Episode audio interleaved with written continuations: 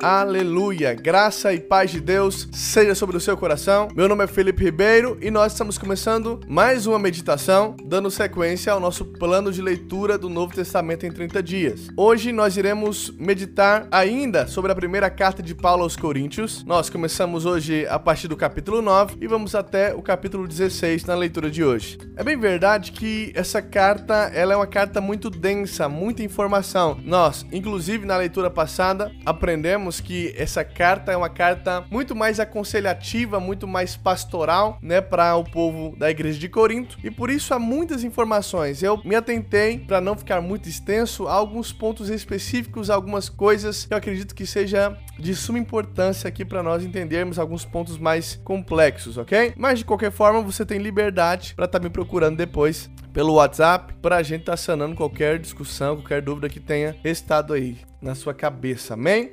Meu WhatsApp é 66999197433, tá bom? Então vamos lá sem perder tempo. 1 Coríntios capítulo 9. Paulo, ele vem respaldando, né, o seu ministério apostólico, ele vem demonstrando que ele era apóstolo e respalda isso em dois motivos. O primeiro deles é pelo fato dele ter visto o Senhor ressurreto, né? Isso é interessante esse ressurreto, porque tá no tempo perfeito da palavra. E daqui a pouquinho a gente vai meditar um pouco sobre isso. E o segundo fundamento é o fato da igreja de Corinto Corinto ser obra de Paulo completamente no Senhor. Então, Paulo ele plantava igrejas e isso diz muito a respeito do ministério apostólico. Apóstolo é aquele que planta a igreja, que planta uma visão, que dá início ao projeto, que implanta a obra. Amém? E Paulo, ele tinha esse ministério, aleluia. E Paulo, no começo desse capítulo, ele vem tratando a respeito da legalidade dos ministros do evangelho de serem sustentados pelos irmãos. Então ele cita uma passagem lá do Antigo Testamento a respeito dos bois, que não se devia amarrar a boca do boi que estava trabalhando, e ele está dizendo que a preocupação de Deus não era de fato o boi, mas era trazer essa alusão para os ministros da palavra de Deus. Então ele diz que aqueles que anunciam o evangelho, eles devem viver sim do evangelho. E Paulo vem assinando embaixo aí essa afirmação, mesmo ele não agindo dessa forma, né? A Bíblia diz que Paulo por muitas vezes preferiu não se servir da, do cuidado dos irmãos, né, para que mais portas fossem abertas para a vida dele, para que houvesse mais oportunidades para que ele pregasse o evangelho. E aí nós lembramos que Paulo ele traz essa afirmação logo na sequência, lá no versículo 19 a 23, ele vem falando a respeito disso, que ele se fez de servo para ganhar ainda mais pessoas. Ele abriu mão de ser servido para que mais pessoas fossem alcançadas pelo evangelho. E nós temos que entender isso. Paulo ele fazia muito essa essa prática, essa estratégia, né? Um exemplo disso é o voto que ele faz de Nazireu, lá em Atos Atos 21. Lembra que nós lemos a respeito disso? Atos 21, quando ele faz o voto de Nazireu e lá diz que ele fez esse voto para que ele ganhasse o coração daquele povo judeu. Então, essa era a forma que Paulo se utilizava para que vidas fossem alcançadas através dele, né? Então, quando ele estava perto dos judeus, ele vivia debaixo da lei, obedecia à lei justamente para que a porta entre aquelas pessoas não fossem fechadas. E o contrário também é verdadeiro. Quando ele estava perto daquelas pessoas que estavam fora da, da lei, os gentios, Paulo ele não observava esse costume judeu,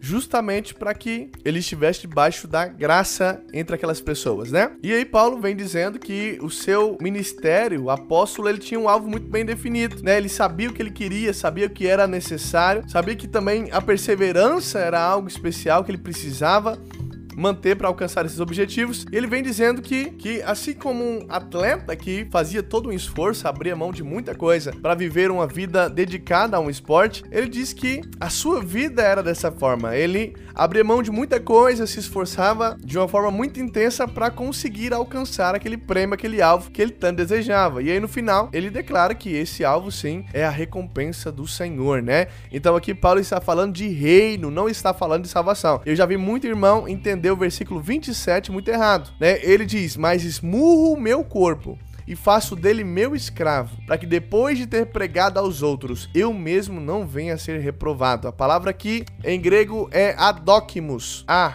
é sem docmos aprovação. Aqui Paulo não está falando do fato dele perder a salvação. Ele está falando a respeito do prêmio, do fato dele não ganhar o prêmio. Então ele se esforça muito, se esmurra, né, no sentido figurado da palavra, para quê? Para que depois ele ter pregado aos outros, ele não venha perder a recompensa, o prêmio que ele no final tem direito. E nós precisamos lembrar isso. Salvação é uma coisa e reino é outra coisa. Salvação é uma coisa, recompensa é outra coisa, né? Salvação, ela é pela graça, é um presente de Deus, é um dom gratuito de Deus. A recompensa não, é algo que você merece, você se esforçou para conseguir isso.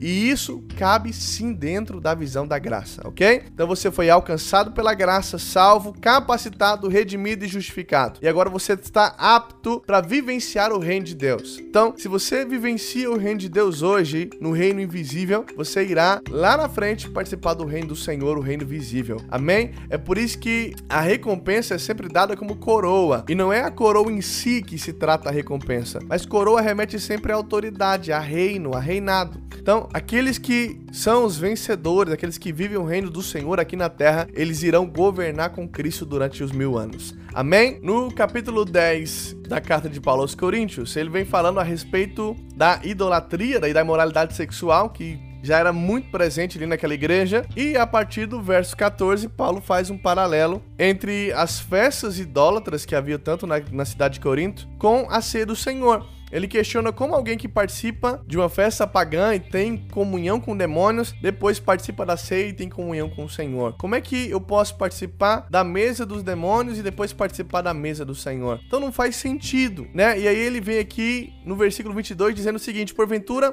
provocaremos o ciúme do Senhor? Somos mais fortes do que ele? E aqui ele faz realmente a referência ao adultério. Se nós somos noiva do Senhor e nós temos relação, nós temos comunhão com algo que não é ele, então nós estamos de fato adulterando contra o Senhor. Então Paulo ele faz a comparação aqui entre a idolatria e o adultério, um adultério espiritual, ok? No versículo 27, ele trata a respeito de algo importante, aquilo que nós já discutimos na nossa última leitura a respeito da liberdade do cristão aquilo que eu costumo falar, né? A graça nos traz liberdade, mas o amor nos limita. E aqui, Paulo novamente traz aquela célebre frase, né? Tudo é permitido, mas nem tudo me convém. E ele traz de volta aquele foco a respeito das carnes oferecidas a ídolos. E ele fala: olha, comam de tudo que se vê no mercado, sem fazer pergunta.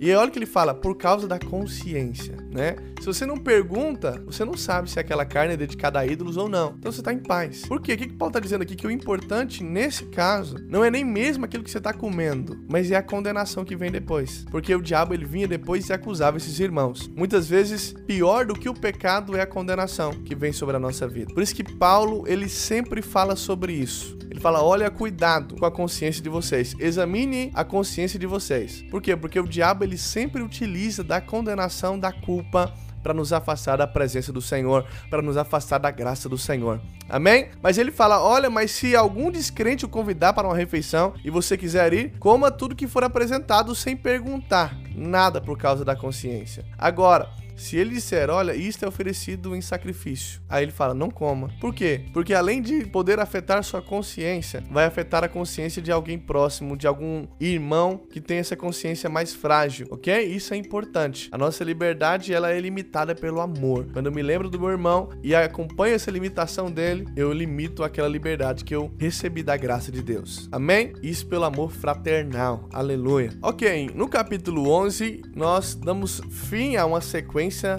grande, né, extensa, que Paulo se aproveitou para orientar os coríntios a respeito de erros que eles estavam cometendo, uma libertinagem que eles estavam vivendo, né, uma vida sem limites, resultado de uma má compreensão da graça de Deus. Mas quando chega no versículo 11, Paulo vem tratando de alguns pontos mais específicos, né? Ele começa trazendo aqui algumas introduções e instruções a respeito da adoração, e nós chegamos no momento que também há muita confusão. Esse capítulo 11 traz muita dúvida, muita confusão na cabeça de muitos irmãos, tá ok? Então, no começo, nós vemos aqui, logo no versículo 3, um versículo um pouco complexo de se compreender, dizendo o seguinte: Quero, porém, que entendam que o cabeça de todo homem é Cristo, o cabeça da mulher é o homem e o cabeça de Cristo é Deus. Então, nós precisamos entender isso aqui, porque de fato, os relacionamentos entre homem e mulher não envolvem uma inferioridade. Não é que a mulher é menor que o homem, o homem é menor que a mulher, né? Por quê? Porque nós temos aqui uma oração paralela. Você tá vendo aqui que o cabeça de Cristo é Deus. Se eu concordo que o homem é maior que a mulher, eu estou concordando que Cristo é menor que Deus. E se Cristo é menor que Deus, Cristo não é Deus. Você tá vendo tanto que é complexo essa observação? Nós precisamos ter essa revelação. Assim como Cristo e Deus são igualmente divinos, homens e mulheres também são seres semelhantes. Então, nós precisamos entender, assim como Deus e Cristo têm papéis diferentes no plano de salvação, assim homens e mulheres também receberam papéis diferenciados, né? A missão deles são diferentes. Acontece que muitas pessoas têm uma visão machista a respeito desse texto, mas não é essa a verdade que nós temos aqui. Paulo, ele está nos trazendo apenas os propósitos de Deus para o homem e para a mulher na ordem da criação. Então isso é importante a gente entender, que o homem foi criado para alguns tipos de propósitos e as mulheres para outros tipos de propósito. Não são degraus, são graus. Não há um acima do outro, apesar de um servir o outro. Então o homem serve a mulher e a mulher serve o homem em diferentes. Assim como Cristo, sendo Deus, ele se coloca em papel de submissão para servir. Acontece que na nossa cabeça essa ideia, esse padrão de servir é atribuído sempre a alguém menor. E não é esse o preceito, não é essa a realidade de Cristo sobre a nossa vida. Amém? Ah, ele fala também a respeito do cabelo comprido, uma realidade que já era costume no povo daquela época. E Paulo ressalta isso aqui para esse povo, para que não houvesse problemas ali naquela igreja. Amém? Mas nós entramos no assunto que eu creio que é o mais importante desse capítulo, que é o versículo 17 em diante, falando a respeito da ceia do Senhor. Então, Paulo volta aqui a fazer uma crítica. No começo desse capítulo ele faz um elogio, ele fala vos louvo, mas lá no 17 ele fala entretanto nisso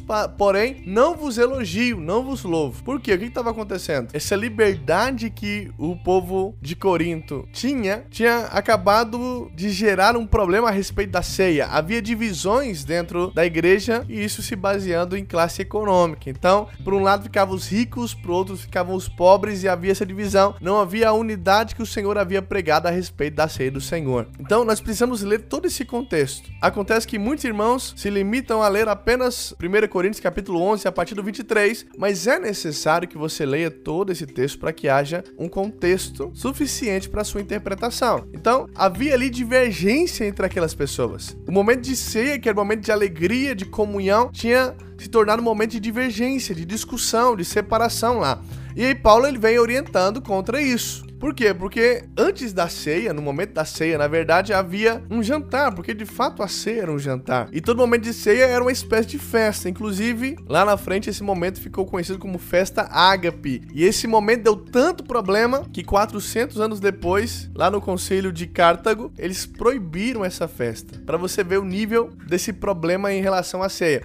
Então, o que acontecia? Os ricos levavam o que comer e viam, comiam e bebiam a ponto de se embriagar enquanto os irmãos mais simples, mais pobres, não tinham que comer. Eles saíam da ceia com fome. Então pensa numa cena terrível que envergonhava a igreja, né? Ricos indo para aquele jantar e comiam até se fartar, embriagavam-se, enquanto outros iam para ficar só olhando, sem comer nada. E mais, eles não participavam das ceias todos juntos, eles comiam até a sua parte da ceia antes, desprezando realmente a igreja. Olha, eu não faço questão de comer com eles. Eu prefiro comer aqui com o meu grupo com essa parcela aqui dessa igreja. E aí Paulo ele vem reforçando a ideia da ceia. Ele fala porque recebi do Senhor o que também entreguei a vocês. E aí Paulo vem descrevendo a ceia, né? Ele tomou o pão, dando graças, partiu e disse: "Isso é o meu corpo, que é dado em favor de vós". Então, Cristo partiu o pão e deu para cada um dos discípulos, para todos que estavam presentes lá. E mais que isso, esse pão simboliza o corpo de Cristo. Então, quando você faz um trem desse, você está desprezando o sacrifício da cruz. Você está, de certa forma, rejeitando aquilo que Cristo fez por você. E ele continua, o cálice também da mesma forma, né? E aí simbolizava a nova aliança no sangue do Senhor. Então parem de fazer o que vocês estão fazendo na ceia, porque não tem nada a ver com a ceia do Senhor. E aí no versículo 27 diz: Portanto, todo aquele que comer o pão ou beber o cálice do Senhor indignamente será culpado de pecar contra o corpo e o sangue do Senhor. Aqui há um problema nesse versículo, porque muito irmão, muito irmão mesmo, interpreta esse texto de uma forma errada. Indignamente é um adjetivo ligado ao método, não ao sujeito. É, não é difícil de interpretar, é só você prestar bastante atenção atenção no que o texto está dizendo. Não é o sujeito que está indigno, mas é a prática que está indigna. Ele está participando de uma maneira indigna. E é maneira indigna. Ele não está indigno, é a maneira que está indigna. O que, que Paulo está dizendo? Ele não está dizendo que aquele que está em pecado, aquele que cometeu o pecado, não pode comer do pão do cálice. Ele está dizendo o seguinte: olha, vocês estão fazendo a ceia de uma forma errada, participando da ceia de uma forma errada. Como? Vocês estão deixando uns com fome, uns sem participar da ceia, enquanto outros estão participando. É esse o problema. Você está entendendo? Eu não posso dizer para o meu irmão: olha, você não pode participar da ceia porque você está em pecado. Quem recebe a Cristo não está mais em pecado. Pecado é um lugar, olha a frase, está em pecado. Remete a uma condição, a um estado, a um lugar. Nós não estamos mais nesse lugar chamado pecado. Quando nós recebemos a Cristo, nossa posição, o nosso lugar, a nossa condição é justiça de Deus. E nós somos escravos dela. Amém? Aí no versículo 28 ele diz: Examine-se cada um a si mesmo, e então coma do pão e beba do cálice. Pois quem come e bebe sem discernir o corpo, come e bebe para sua própria condenação. Aí eu te pergunto, que discernir o corpo? Ele tá falando do pão? Não, ele tá falando da igreja. Aquele que participa da ceia sem entender que está participando junto com o corpo de Cristo, que é a igreja. Se ele despreza o corpo de Cristo, que é a igreja, ele está desprezando a obra de Cristo. Se ele despreza a obra de Cristo, ele está debaixo de condenação. Ele está rejeitando a graça de Deus de uma certa forma. Você entende isso? É por isso que no versículo 30 ele diz: Por isso há entre vocês muitos fracos e doentes, e vários que já dormiram, certo? Essas pessoas receberam juízo, receberam condenação, porque eles não tinham discernimento do corpo do Senhor. Portanto, não, não deixe de vivenciar esse momento. O momento da ceia não é o momento de gerar condenação, de gerar culpa no seu coração. É o momento de lembrar que você é amado, é filho amado de Deus, é justiça de Deus em Cristo Jesus. Amém? Se o corpo de Cristo é para aqueles que pecaram, por que, que um símbolo dele não seria? Deu para entender? Amém? No capítulo 12, ele vem tratando a respeito dos dons, né? Ele vem respondendo uma pergunta a respeito dos dons e ele finaliza falando a respeito do amor. Ele faz uma introdução aqui a respeito do amor, né? Passo agora a mostrar a vocês um caminho ainda mais excelente. Qual é esse? O amor. E aí nós começamos um dos textos mais conhecidos da palavra de Deus, 1 Coríntios capítulo 3, ok? Ainda que eu falasse a língua dos homens e dos anjos. Se não tiver amor, eu serei como um sino que ressoa ou como um prato que retine. Aqui é uma grande divergência logo no começo desse texto, né? Quando você coloca fale as línguas dos homens e dos anjos, você pode interpretar como as línguas estranhas, né, que nós conhecemos, a glossolalia, porque parte dessas línguas estranhas também incluem línguas humanas. Mas tudo indica que Paulo está dizendo aqui é uma hipérbole. Ele está dizendo, olha, ainda que eu tenha a habilidade de falar a língua dos homens e ainda assim a língua dos anjos, ou seja, aquele exagero natural da língua, é como se eu falasse, olha, eu fui daqui até na China. É claro que eu não fui na China, eu estou usando uma hipérbole. Ou eu estou morrendo de fome. De fato, eu não estou morrendo de fome. Eu não estou a ponto de morrer, eu só estou com muita fome. Então é bem provável que Paulo esteja usando aqui uma hipérbole. E aí ele vem trazendo ainda duas expressões, né? Sino que ressoa ou prato que retine. Ou seja, só faz barulho. Mas há algo ainda mais profundo, a revelação mais profunda a respeito desse texto, né? Por quê? Porque tanto o metal quanto o sino, eles eram instrumentos usados na prática da adoração pagã.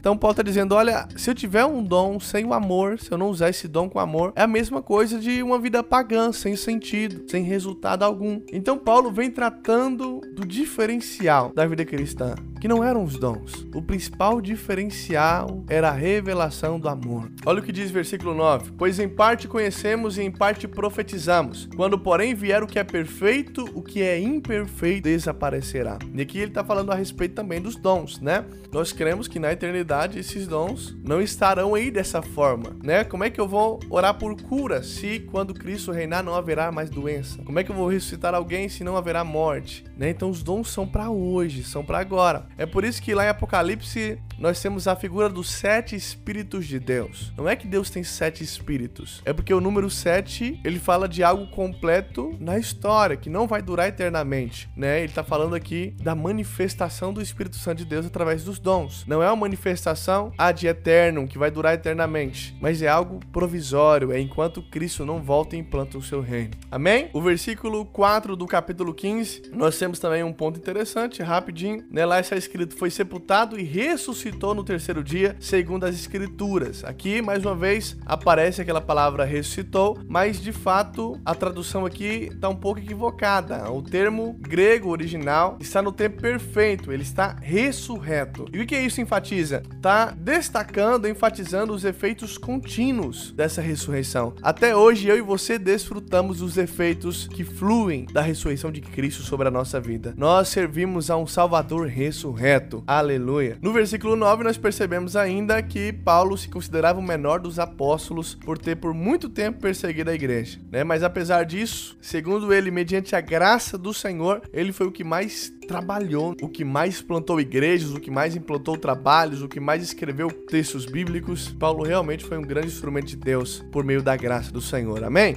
Então, pessoal, eu creio que por hoje é só. Amanhã nós retornaremos, se assim Deus permitir, com mais da palavra do Senhor para nós. Amém? Fiquem todos com Deus e até amanhã.